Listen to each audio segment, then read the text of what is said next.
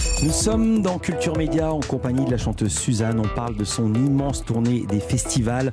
Ça démarre cet été et ça va durer, durer, durer jusqu'à 2023. On va mieux vous connaître avec le portrait pré-fame de Lisa Marie Marquez. C'est le portrait de notre célébrité avant même qu'elle soit célèbre. Bonjour Lisa Marie. Bonjour Philippe, bonjour Suzanne. Bonjour. Vous êtes une conteuse d'histoires vraies sur fond d'électro pour reprendre vos mots. Vous avez reçu la victoire de la musique Révélation Scène en 2020 avec votre premier album.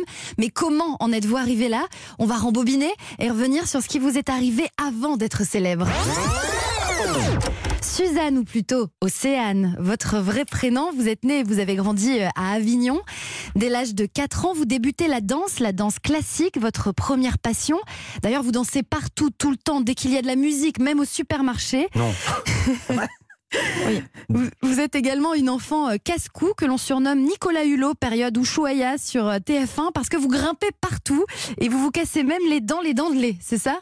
Oui, je me casse les dents de lait. Effectivement, je grimpe partout. Bon, euh, voilà, Nicolas Hulot, euh, oui, pourquoi pas. À l'école, Suzanne, vous êtes une élève parfaite, sérieuse, très populaire, toujours entourée de copains, mais un peu bavarde. Pas trop de bêtises à signaler. Bon, il vous arrive parfois d'imiter les profs. Vous êtes également une grande sœur très protectrice avec vos petits frères, particulièrement euh, Thomas, qui a 4 ans de moins que vous.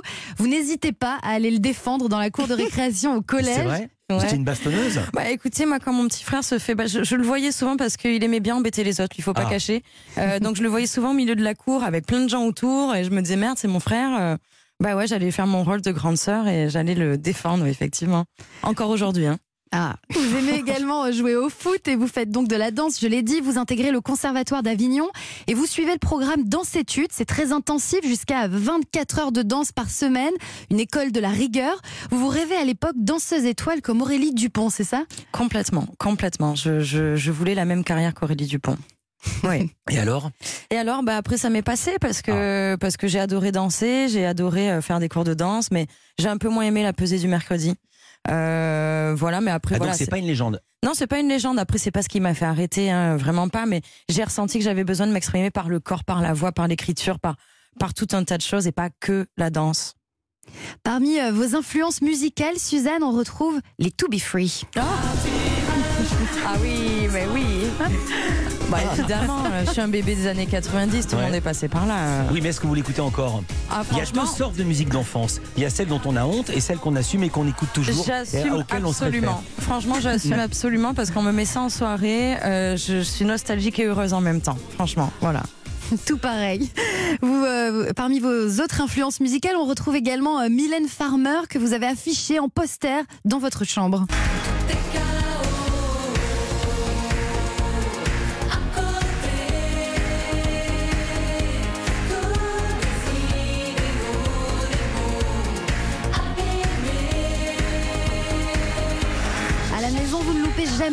Machine avec Charlie et Lulu. D'ailleurs, quand vous regardez les, perfo- les performances des chanteuses et des chanteurs, vous dites que vous voulez faire comme eux, pas juste les chorégraphies, hein, chanter aussi. Tout, la totale. hein. Mm. Je veux chanter, danser, euh, parler avec Charlie et Lulu, faire l'interview. euh. Non, non, je regardais ça avec beaucoup d'attention. C'était mon rendez-vous. Fallait pas que ça parle autour. Enfin, c'était très.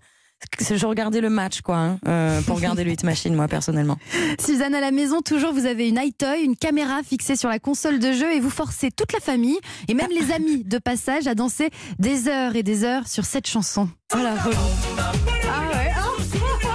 C'est quoi Qui vous a raconté ça? C'est la bomba de King Africa. Mon Dieu, bah c'est un tube de l'été, euh, mais alors d'un été, euh, je me sens presque un peu vieille là, tu vois. Euh, et la high toy, quoi, c'est un truc qui n'existe plus du tout. Je me rappelle, c'était les premières espèces de webcam où on dansait devant comme ça. C'était limite les prémices de TikTok, quoi. C'est vrai. Fabuleux, on dansait toute la journée devant ce truc-là avec mon frère, quoi. Suzanne, après le lycée, vous envoyez valser les études et la danse classique parce que vous avez un projet, la musique. Vous prenez d'abord la direction de Montpellier où vous vous installez.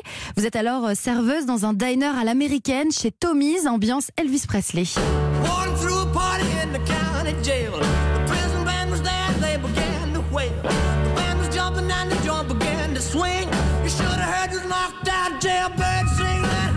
décidez ensuite à 25 ans de monter à Paris. Il faut que j'aille à Paris. C'est ce que vous dites à vos parents. Ils sont un peu inquiets mais vous soutiennent dans votre projet. Vous prenez des cours de chant et vous êtes en parallèle serveuse dans un restaurant, le rez-de-chaussée, pile en face de chez vous.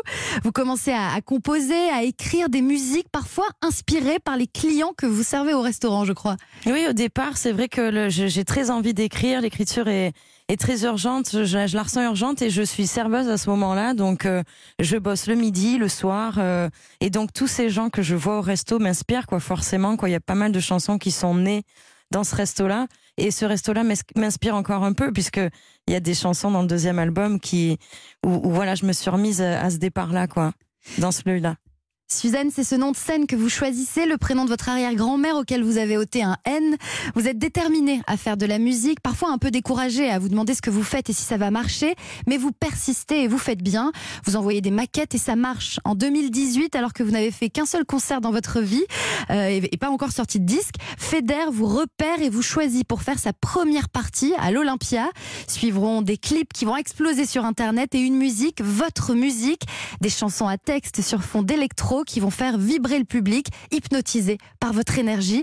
La suite, on la connaît et moi, je m'arrête là. Merci beaucoup, Lisa Marie Marquez. Mais il y a Bravo. un titre, il y a un titre dans le premier album qui fait référence au resto.